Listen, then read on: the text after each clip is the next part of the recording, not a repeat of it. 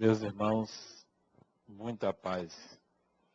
O ser humano naturalmente possui uma força interior, um elan, um impulso que o leva a realizar as maravilhas que ele tem construído com o nome de civilização. Em plano menor, cada um de nós possui esse impulso criativo que nos leva a viver, a amar, a buscar tudo o que é de bom e de maravilhoso que o ser humano propõe a si mesmo.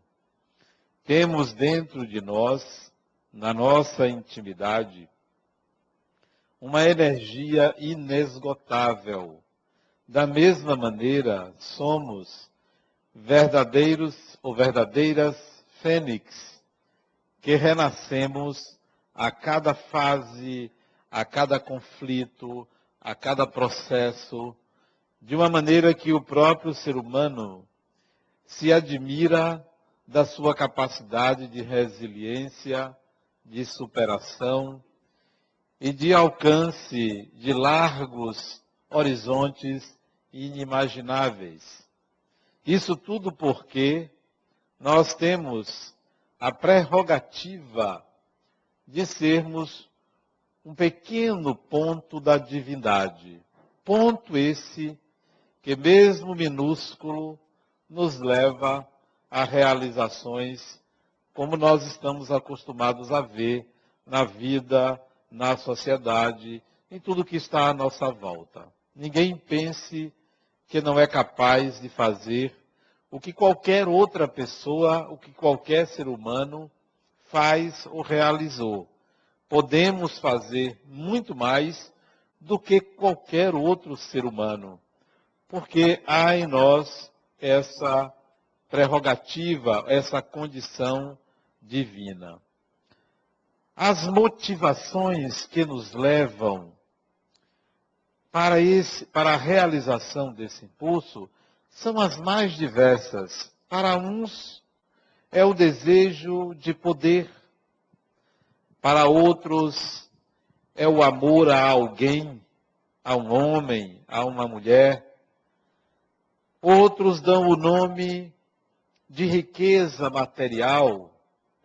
Outros pensam na projeção social. Alguns realizam para alcançar a beleza estética ou para a produção de obras, para as realizações mais diversas. Tudo isso é o nome que é dado a esse impulso criativo. Há aqueles que usam esse impulso criativo dizendo que querem constituir família. Para outros é eu quero ter um filho, eu quero me formar, eu quero ter uma profissão, eu quero ter um carro, eu quero ter um corpo saudável. Muitos são os nomes que nós utilizamos que são consequências desse impulso criativo. Melhor seria se direcionássemos esse impulso criativo para algo próprio, específico, singular, de acordo com a nossa natureza. Ninguém pode contrariar a própria natureza. Você muda, mas a sua natureza permanece. Essa natureza é uma espécie de singularidade, de marca pessoal. É uma espécie de carteira de identidade. O tempo passa, Olha você de novo reconhecendo quem de fato você é e sempre foi. Vem uma religião lhe renova, sua mente se encanta com novos pensamentos, novas ideias, mas vira e mexe, você diz assim, é, não adianta porque eu continuo sendo eu mesmo. Essa é a sua natureza. Aquela velha pessoa que volta a se mostrar quem de fato é e sempre foi. Isso não muda. Isso é sua marca. O que fazer com isso? Como juntar essa natureza com o impulso criativo? E esse impulso criativo não pertence a uma encarnação. Isso você já traz de muitas encarnações.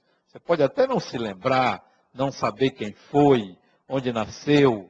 Isso é secundário, porque você é o mesmo espírito, é o mesmo indivíduo que vem viajando de encarnação em encarnação, às vezes tropeça aqui, levanta ali, adoece aqui, é saudável ali, mas é você mesmo que vem viajando no tempo, acompanhando a evolução da sociedade, a evolução tecnológica.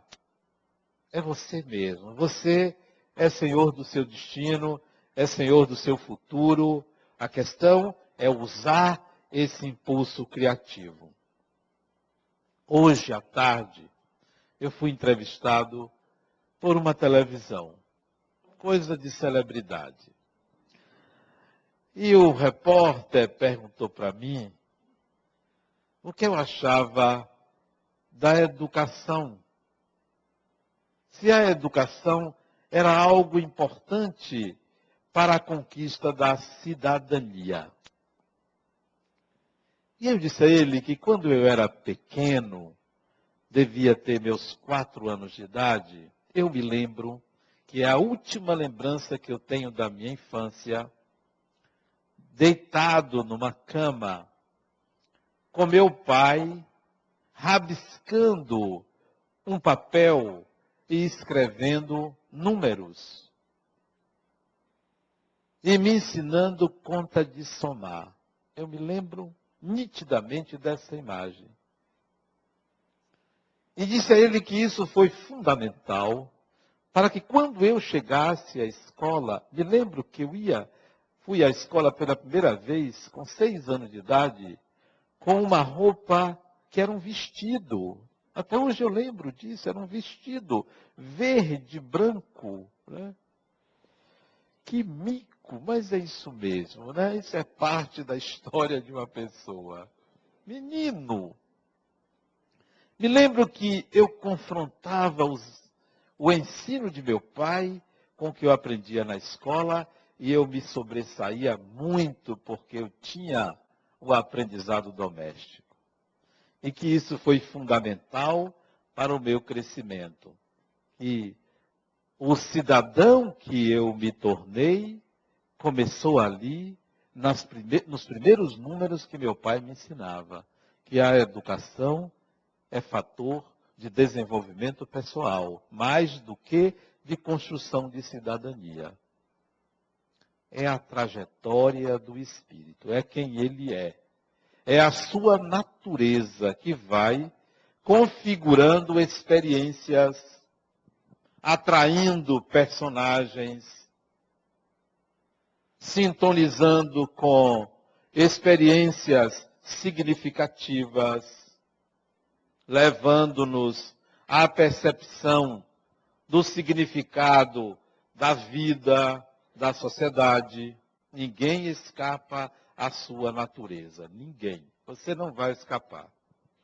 Você pode se esconder dentro de casa, mas a vida vai lhe convidar a demonstrar quem você é, a apresentar essa natureza pelas experiências que você vai ter, pelos problemas, pelas alegrias, por quem você atrai para o seu destino.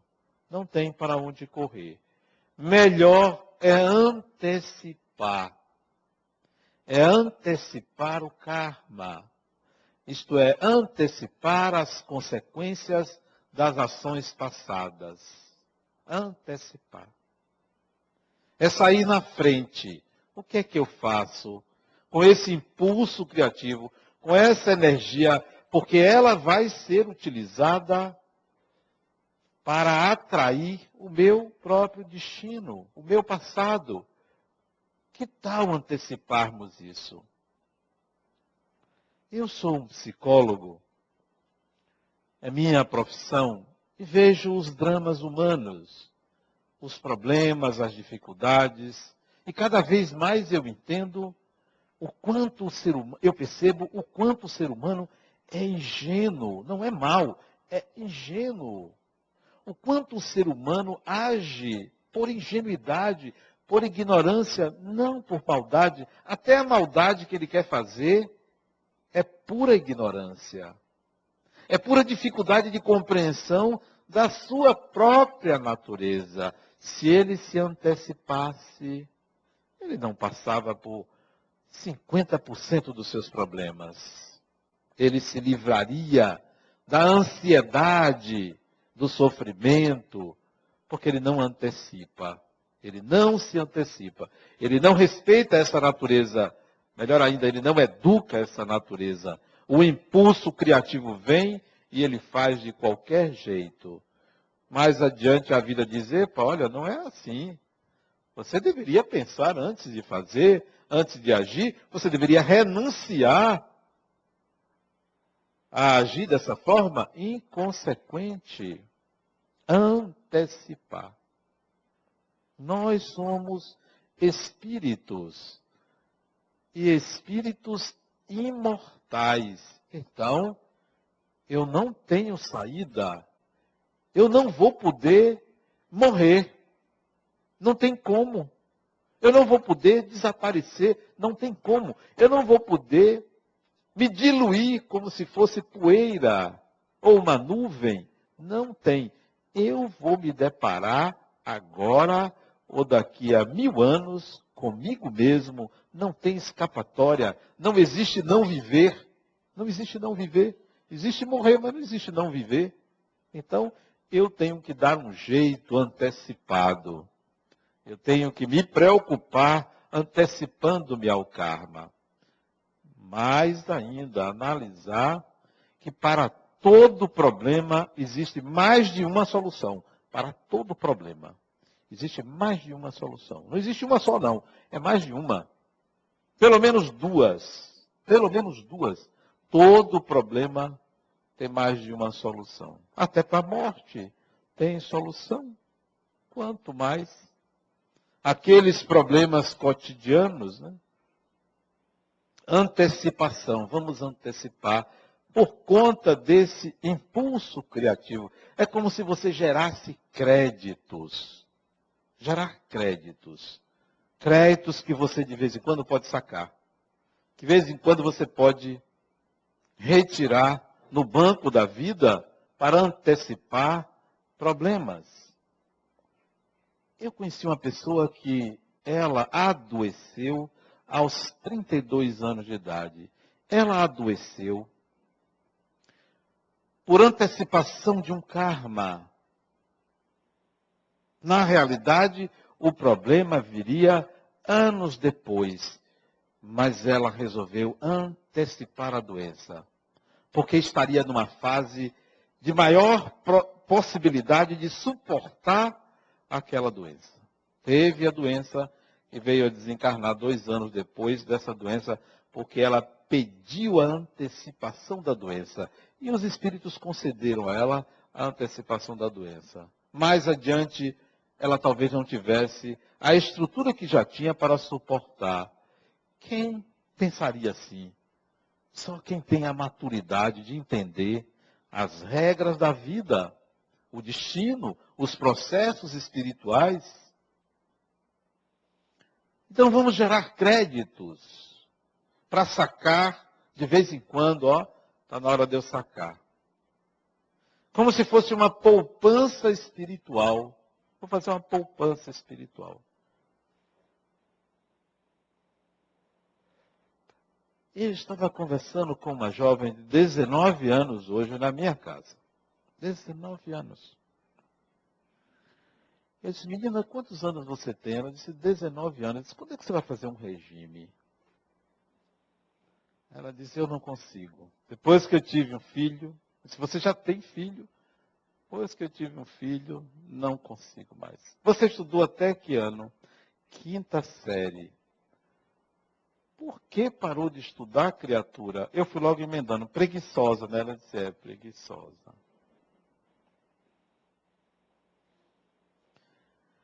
E eu disse ela, eu, se fosse você, voltaria a estudar. É bom para você? E ela me perguntou, qual a vantagem? Qual a vantagem de voltar a estudar? Eu com 19 anos? Qual é a vantagem? Essa vantagem é que você nunca morre. E se você nunca morre, é bom aprender. Vai ficar sempre na ignorância. Ela olhou assim, parecia não entender o que eu estava dizendo. Né? Aí chegou outra pessoa, a, a conversa encerrou aí. Nós não pensamos assim.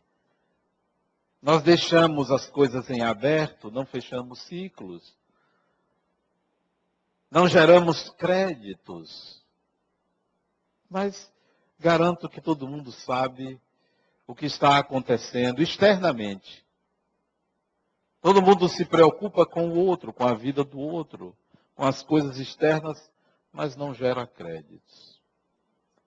Primeiro crédito que você deve gerar a todo momento. Nunca queira nada do outro que o outro não possa ou não queira lhe dar. Nunca, absolutamente nunca. Eu não quero nada do outro que ele não queira me dar, ou não possa me dar. Mas nós cobramos muito dos outros. Nós cobramos primeiro dos nossos pais que eles sejam perfeitos. Cobramos que eles não tenham adoecido, cobramos que eles não sejam ríspidos, cobramos que eles deveriam nos dar afeto, deveriam nos dar isso ou aquilo. Somos cobradores dos nossos pais. Somos gratos, mas cobramos muito. Não deveríamos cobrar. Cobramos do cônjuge, do namorado, da namorada, do marido, da mulher, do irmão, do filho, do patrão, do governo. Aliás, do governo pode. Cobramos muito. Cobramos tudo. Mas nem sempre o outro tem condições de nos dar ou nos quer dar. Então gere créditos, não cobrando nada de ninguém. Não cobre. Não queira nada do outro que o outro não queira lhe dar ou não possa lhe dar. Gere créditos. Isso é antecipação de karma. Porque se há uma cobrança do outro a você, como não houve da sua parte, o outro ameniza o outro perdoa, o outro libera. Então isso é crédito que você está gastando, porque você plantou isso. Isso pode ter o nome de caridade, mas eu prefiro não dizer que é caridade, porque a palavra caridade tem sido usada muito para significar eu dou e você recebe, porque eu posso e você precisa nós usamos a caridade dessa maneira. Não, não é disso que eu estou falando. Façam caridade dessa forma. Eu tenho, eu dou. Eu posso e você precisa. Não tem problema fazer essa caridade. Pode continuar fazendo. Mas eu estou falando de uma outra coisa mais sutil. Mais sutil. Mais simples de ser vivida no dia a dia. A cada momento. Nas situações domésticas, profissionais, tudo que você tem direito a receber da vida e se alguém lhe tirar, a vida devolve. Tudo, absolutamente tudo, a vida devolve. Se alguém lhe roubar, a vida devolve porque lhe pertence como administrador. Mas se você deveria perder, a vida lhe tira mais para que você aprenda a perder. Gerar créditos significa doar nesse sentido. Não cobrar do outro absolutamente nada. Isso não implica em largar de mão os próprios direitos. Não. Você tem direito, reivindique do ponto de vista legal. Agora, quando se trata da relação pessoa a pessoa, cuide para não ser mas um usurpador, um cobrador, um julgador do alheio, do outro. Nesse sentido, a gente precisa aprender a não cobrar. A segunda forma de você gerar créditos para poder antecipar karmas, para poder se prevenir. É como, que, é como se você dissesse, olha, eu tenho uma poupança, eu posso sacar agora. Ou eu nem vou me preocupar em sacar, porque a vida vai fazendo a sua própria contabilidade. Nós temos uma força motriz, a nossa mente é um poderoso motor. A nossa mente mobiliza o universo, mobiliza o que está à nossa volta. Interessante, fazendo um parênteses, uma pessoa estava me contando esses dias que ela estava vendo é, figuras animalescas próximos dela. E que ela foi aconselhada a fazer uma desobsessão. Digo, não adianta não. Isso é você. Isso são formas pensamento. Essas figuras animalescas que você está vendo próximo a você advém do seu próprio pensar. São seus medos. São os monstros que você criou a partir da ideia de atingir alguém. Lembre aí contra quem você tem desejado mal.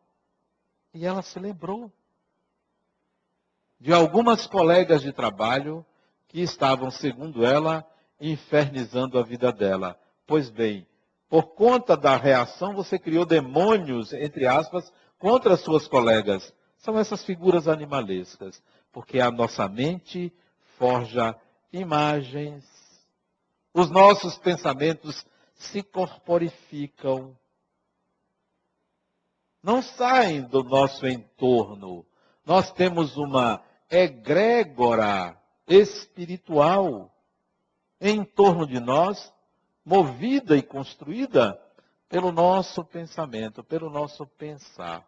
Então, a nossa mente é uma usina de força, capaz de mobilizar, capaz de atrair, capaz de fomentar, gere créditos, direcionando o seu pensamento direcionando suas ideias para construções, para projetos, para idealizações nobres, superiores. Não é uma questão de ficar no mundo das nuvens, não é uma questão de ficar aéreo e só pensando em fantasia. Não. São projetos exequíveis, possíveis. São possibilidades reais de fatos acontecerem. Eu moro num condomínio, tem um bocado de vizinho, tem alguns aqui. O condomínio é bom, os vizinhos nem sempre, mas o condomínio é bom, muito bom. E eu estava vendo hoje um vizinho, ele passou, ele não está aqui não, ele passou e eu idealizei algo para acontecer com ele. Não tinha nada para fazer, estava passando. Porque tem gente que é muito ocupado para pensar alguma coisa para o outro. E eu idealizei. Tomara que isso aconteça na vida deste vizinho. É mobilizar o pensamento. É colocar o pensamento a serviço de um propósito positivo. Isso se chama créditos. Se vai acontecer, não sei. Não sei se vai acontecer. Espero que sim. Mas, se não acontecer, o pensamento foi lançado para o universo. O pensamento foi idealizado. E assim sucessivamente. Porque a mente está livre. A mente está livre. A mente está disponível. Pensar em quê? Pensar em problemas? Não, não vou ficar pensando em problemas, porque problemas existem. fazem parte do nosso mundo, da nossa realidade, do nosso nível de evolução? Não. Sempre que possível, o pensamento está direcionado para alguém. E a vida faz algumas pegadinhas. Olha o que aconteceu comigo pela internet. Eu recebi um e-mail de um sujeito de São Paulo me agradecendo por uma orientação que eu dei a ele. E ele disse no e-mail, Adenauer, eu não estava com aquele problema. Eu criei um problema para testar você.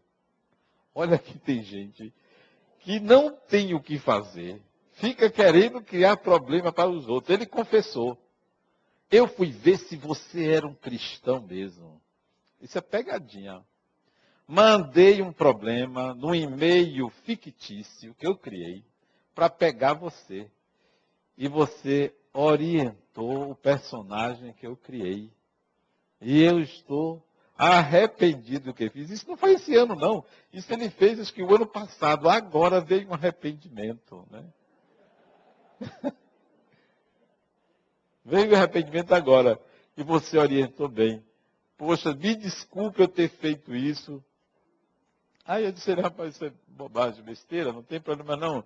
Eu sempre soube que você não prestava mesmo, isso é assim mesmo. Eu não disse assim não, mas disse mais ou menos isso. Ah, nós somos assim e tal. São créditos que a gente lança. Créditos. Está aí. Eu não quero retorno, mas isso faz parte da construção de uma egrégora, de uma atmosfera. Egrégora é uma espécie de atmosfera em torno de nós. Crie, lance esses créditos. A vida prepara para você como se fosse uma semente que você lançou e vai nascer uma flor ali, vai gerar uma flor, a vida traz de volta. Até do ponto de vista financeiro, isto acontece. Eu me lembro que uma vez eu recebi um telefonema. Já contei aqui, me lembrei agora de novo. É o senhor Adenauer. Olha, o senhor tem um dinheiro a receber não me lembrava. O senhor fez uma aplicação, não sei quantos anos atrás, tem um dinheiro a receber 3 mil e poucos reais. Tá bom, onde é? Vou lá receber, o dinheiro apareceu, não lembrava. Também pode ser a pessoa já ficou avariada porque fez o um investimento e esqueceu. Né? Eu fui lá, chegou lá e disse, não, o senhor não tem dinheiro nenhum aqui. Nessa agência, nenhum, nem em lugar nenhum. Eu disse, mas como eu recebi uma ligação, meu amigo, dizendo que eu tinha o um dinheiro e era aqui. Ah, foi trote. Eu disse, mas não é possível. Foi desse banco. A ligação veio de Brasília, a pessoa disse que era de Brasília, eu tinha um dinheiro a receber aqui. Parece aqueles contos, né? Aí ele vai dentro, vai fora, vai lá, e volta, não tem. Eu disse, tem, não tem, tem, não tem. Procura o gerente, procura o gerente, estava almoçando, espera, né? Ó, não tá, ah, o senhor tem mesmo, não está aqui nessa agência não. Está na agência Taigara bom, foi lá. Chegou lá na agência, que o senhor não tem dinheiro nenhum aqui. O senhor está delirando. Não existe isso. Eu disse, mas meu amigo, olha, eu estive, eu fui, recebi um telefone. Eu contei a história toda. Não, não tem, tem, não tem, tem, não tem. Não está aqui não, está na barra. Vai eu para a barra. Fui, mesmo dia. Aí cheguei lá umas três horas da tarde. Tem, não tem, tem, não tem. Aí chega um expert, né? Nesse assunto diz, olha, o senhor não tem três mil e poucos reais. Eu achei uma conta sua em seu nome, não tem sua assinatura, em seu nome, com três mil e não sei quantos reais. Essa outra que o senhor falou não existe. Eu tenho uma conta aqui, senhor tem uma conta aqui aberta no ano tal, eu nunca abri conta ali. Abriram uma conta para mim e depositavam dinheiro para mim. Sério? Eu disse, opa, então me dê isso aí. Está é, no meu nome? Tá. Sério? Olha o percurso que fizeram. Sim, mas não parou aí. Estou eu lá. Tinha que fazer um cartão de autógrafo para sacar aquele dinheiro que estava no meu nome. 3 mil não sei quanto. Tá bom. Quando eu estou lá assinando para sacar, vem um sujeito e diz, olha, aquela aplicação a gente encontrou, tem mais 3 mil e alguma coisa. Sério? E eu saí dali com 6 mil e alguma coisa reais. Você viu, quem não tinha nada, descobre isso. E eu vou dar para vocês meu nome completo e CPF. Quem quiser abrir conta para mim, pode abrir, não tem problema. Você veja o que é que acontece na vida da gente. Né? Até isso acontece. Agora, não aparece dívidas. Não aparece dívida. Oh, você está devendo, não aparece. Até isso já aconteceu. Olha, eu me lembro que eu tinha 18 anos, morava em Campinas, São Paulo, que por sinal vou viajar sábado agora, vou fazer palestra em Campinas e em Serra Negra, em São Paulo. Eu tinha 18 anos e um sujeito me pediu para ser avalista de uma compra dele. Eu, inocente, naquela época ainda era inocente, assinei. Dez prestações de um aparelho de som que ele comprou. E eu morei em Campinas dois anos, vim embora. Muitos anos depois, eu passo por Campinas e um amigo meu disse, Adenal, você tem uma dívida aqui que eu aqui em Campinas. Eu tenho um amigo que é dono de uma loja de não sei o que lá e eu vi seu nome. Ele não botou no SPC, mas você tem uma dívida lá. Aí fui lá. Isso mais de 20 anos depois. Tinha uma ficha com meu nome. Ele pagou três prestações e deixou sete prestações em aberto. Digamos que o som custasse 400 reais. Essa dívida seria, naquela época, é, 10 prestações de 40, o equivalente a 7 vezes 4, 280 reais. Um valor irrisório. Né? Mas sabe o que, que o sujeito fez? O dono da loja disse, rapaz, você veio aqui para pagar, você viu, claro, não está meu nome, eu não estou devendo. Ele disse, se você não quiser pagar, eu rasgo isso. Porque eu nunca vi isso, alguém voltar para pagar. Mas eu não devo, não tá. Mas foi o outro que fez. Não importa. Ele disse, ah, então você vai pagar um valor simbólico. Ah, tá, quanto é? Hoje seria assim, 10 reais. Até isso a vida favorece. Sabe por quê? Porque eu acho que dinheiro é algo importante. Mas tão importante que você tem que saber gastar e não ganhar. Saber gastar. Tão importante o dinheiro por causa disso, porque você tem que aprender a gastar dinheiro. Porque ganhar, a vida lhe dá. A vida lhe oferece. Se você não sabe gastar, você perde. Fica pendurado. Fica pendurado. Por quê? Porque não sabe gastar. Se você aprender a gastar, a vida lhe dá centuplicadamente. Gerar créditos para antecipar-se de processos de cobranças que a vida porventura lhe faça ou as pessoas lhe façam, é algo importantíssimo. Então, em segundo lugar, é os seus pensamentos, os seus ideais, o que você idealiza, será crédito para você ou débito para você. Sempre voltará. É como um bumerangue. Você lança no espaço, isso volta. Isso vem a você. Então, gere esse tipo de crédito. Em terceiro lugar, para gerar créditos, né?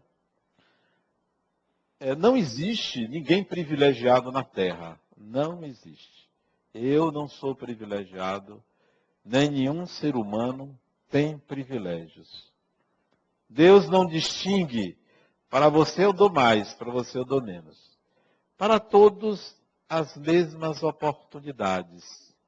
Mas tem uns caminhos que a gente pode descobrir como obter da divindade algo mais substancial de acordo com os nossos propósitos.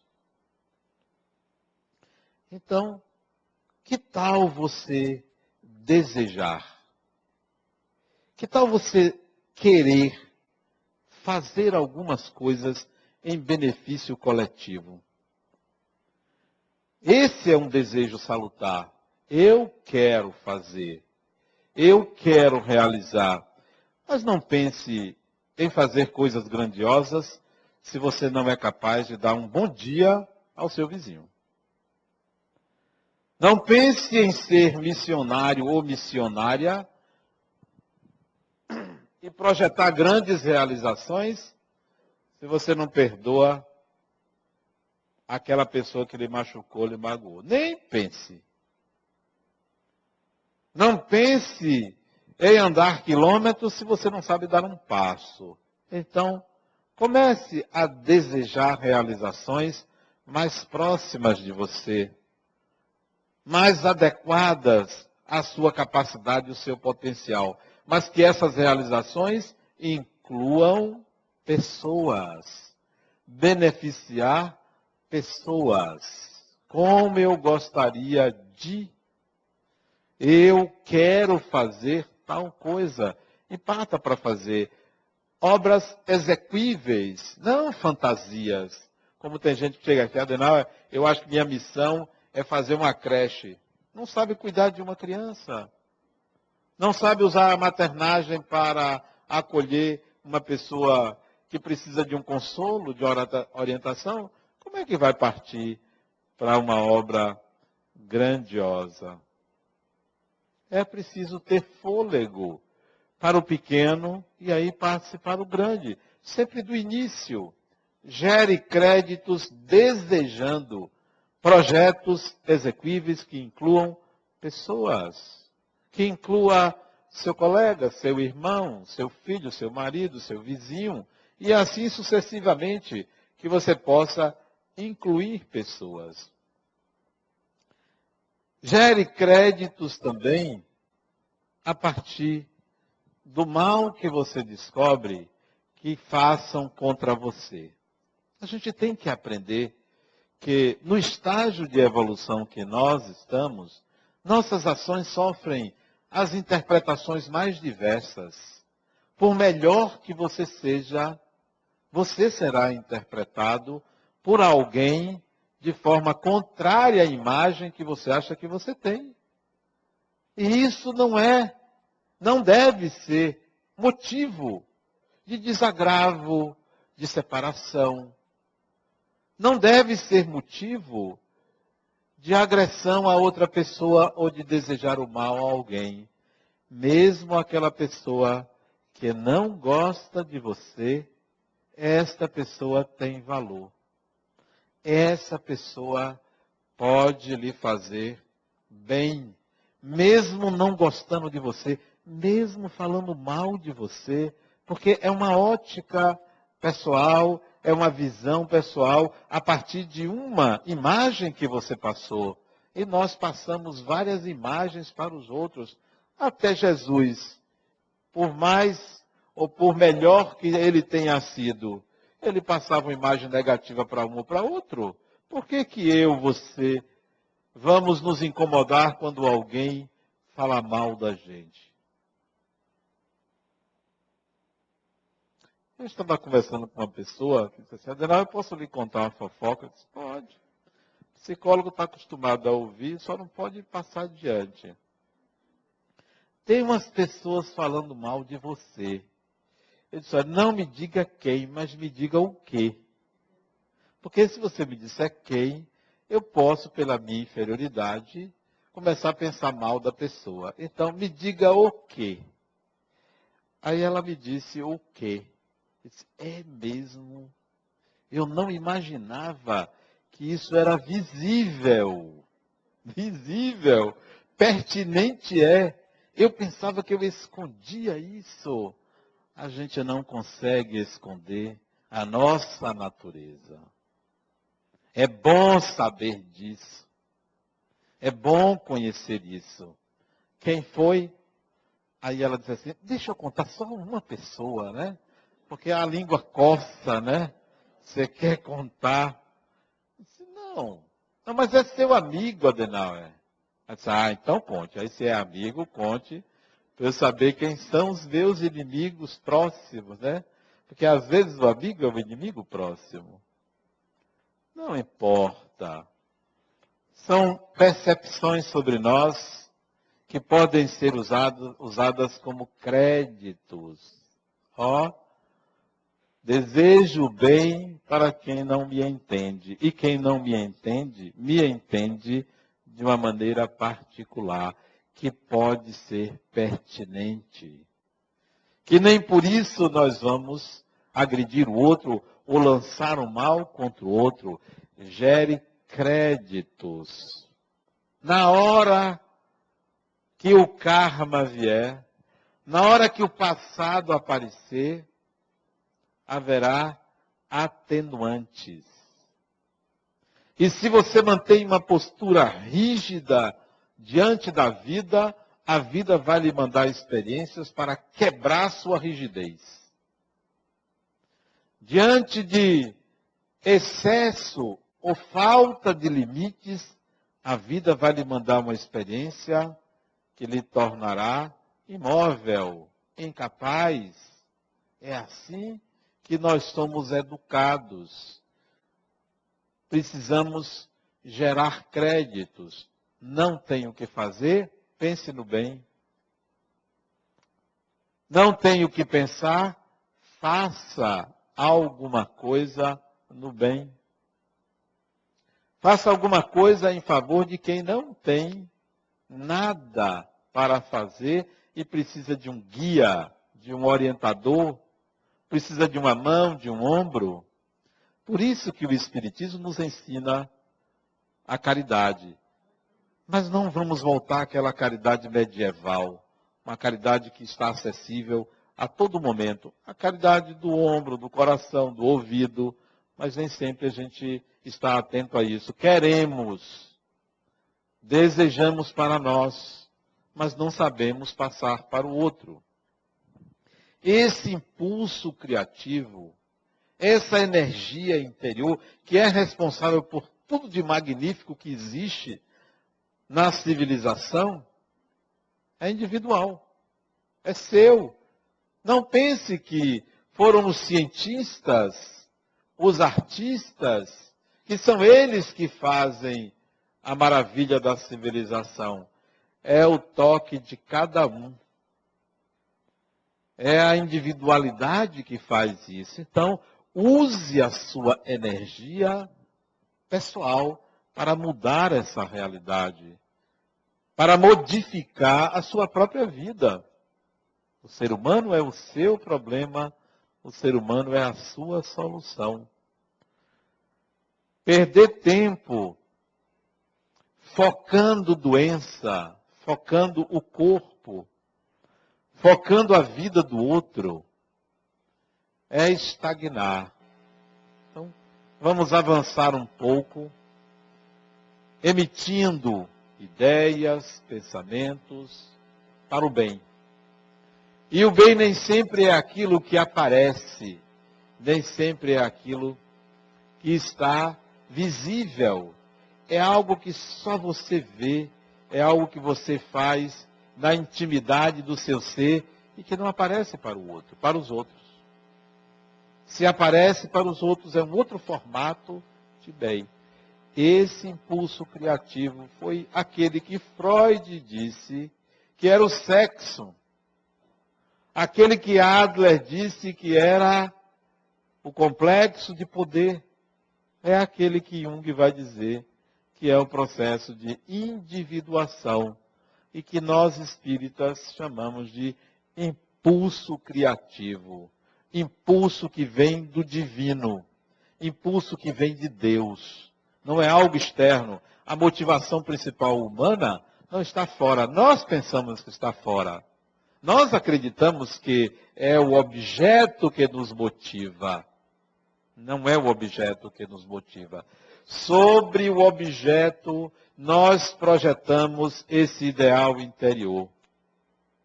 Quando um homem se apaixona por uma mulher, ele projeta naquela mulher a sua mulher interior.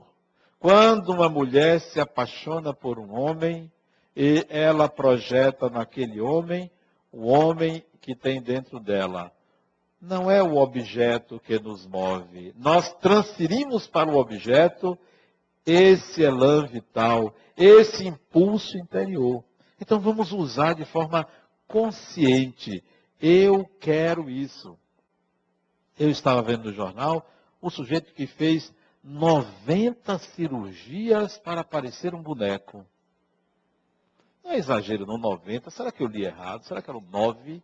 Estava escrito 90 cirurgias para parecer um boneco. Tem gente que faz uma, duas, para corrigir o incorrigível, porque está no perispírito. Muitas gordinhas fazem cirurgia bariátrica, mas o perispírito é gordo. O corpo diminui, mas o perispírito está lá, ó, só dizendo: Eu quero comida. Eu quero comida. Tem que fazer o emagrecimento do perispírito. Mas não faz, faz do corpo. Resultado: entra em conflito, entra em depressão e aí volta um problema maior, que é a frustração. E muitos, muitas pessoas até se matam por causa disso. Porque não, não percebe que o problema não é do corpo, é da mente. Essa é a psicologia do espírito que olha as questões como questões do espírito. E nós precisamos olhar por esse ângulo. Vai cuidar demais do corpo. A outra tinha um culote e pergunta para mim, Adenal, você acha que eu devo fazer cirurgia para tirar o culote? Cirurgia, ela queria fazer cirurgia para tirar. Eu disse, olha, o problema não está nesse ponto do seu corpo. Está mais acima. Aí ela disse, você está dizendo que eu sou feia? Eu não disse. Mas se você quiser acreditar, pode acreditar. O problema não é mais em cima que dizer, é na sua mente, criatura. Adianta você tirar uma parte do corpo se o seu problema nessa idade, ela tem 40 e poucos anos. Até essa idade você não casou, não arranjou ninguém. Então o problema não está no culote. Não é o seu culote que impediu isso, é outra coisa. E ela é feinha mesmo, né? É feinha mesmo. Eu acho que o problema é outro e ela não percebeu, né? Feia, coitada. Não é, não é daquelas feias de doer, porque tem umas que são feias de doer. Ela não, ela é suportável a feiura dela, é suportável. O problema é a mente da pessoa. E eu contei para ela o caso de uma mulher que eu conheci. Ela tinha uma, um nanismo. Um nanismo. E mesmo assim, e era feinha ela, mesmo assim, ela se casou com um homão bonito, sabe? Aqueles homens assim, tipo Brad Pitt. Assim parecido comigo. Ela se casou com um sujeito alto, forte e bonito. E teve filhos. Desencarnou ela. Mas ela tinha uma síndrome. Não é a estética. Vem do espírito. Vem do espírito. É o espírito que tem essa prerrogativa não é a beleza. E nós carregamos na beleza. E nós carregamos no corpo. E nós queremos projetar uma imagem física de modelo. É o espírito. O espírito enxerga o espírito. O espírito ama o espírito. O espírito olha para o espírito vai além do físico. Por isso que tem as simpatias e as antipatias, independentemente do corpo. Nós precisamos cuidar do espírito, conscientes de que temos esse poder interior, essa força interior de modificar, de antecipar processos que seriam dolorosos e passam como uma pequena brisa, não incomodam tanto, porque fizemos créditos. A nossa carteira de crédito está muito alta. Vamos fazer isso. Não queira nada de ninguém que a pessoa não queira lhe dar ou não possa lhe dar. Abdique, renuncie, a vida lhe dá de outra forma. Vem para você. Não tem escapatória, porque o espírito ele é dono do universo, ele não está inserido no universo, ele é proprietário do universo. Então, o que é, como tem um ditado que diz, o que é do homem, o bicho não come. Isso quer dizer, o que é do espírito é do espírito. Confie nisso.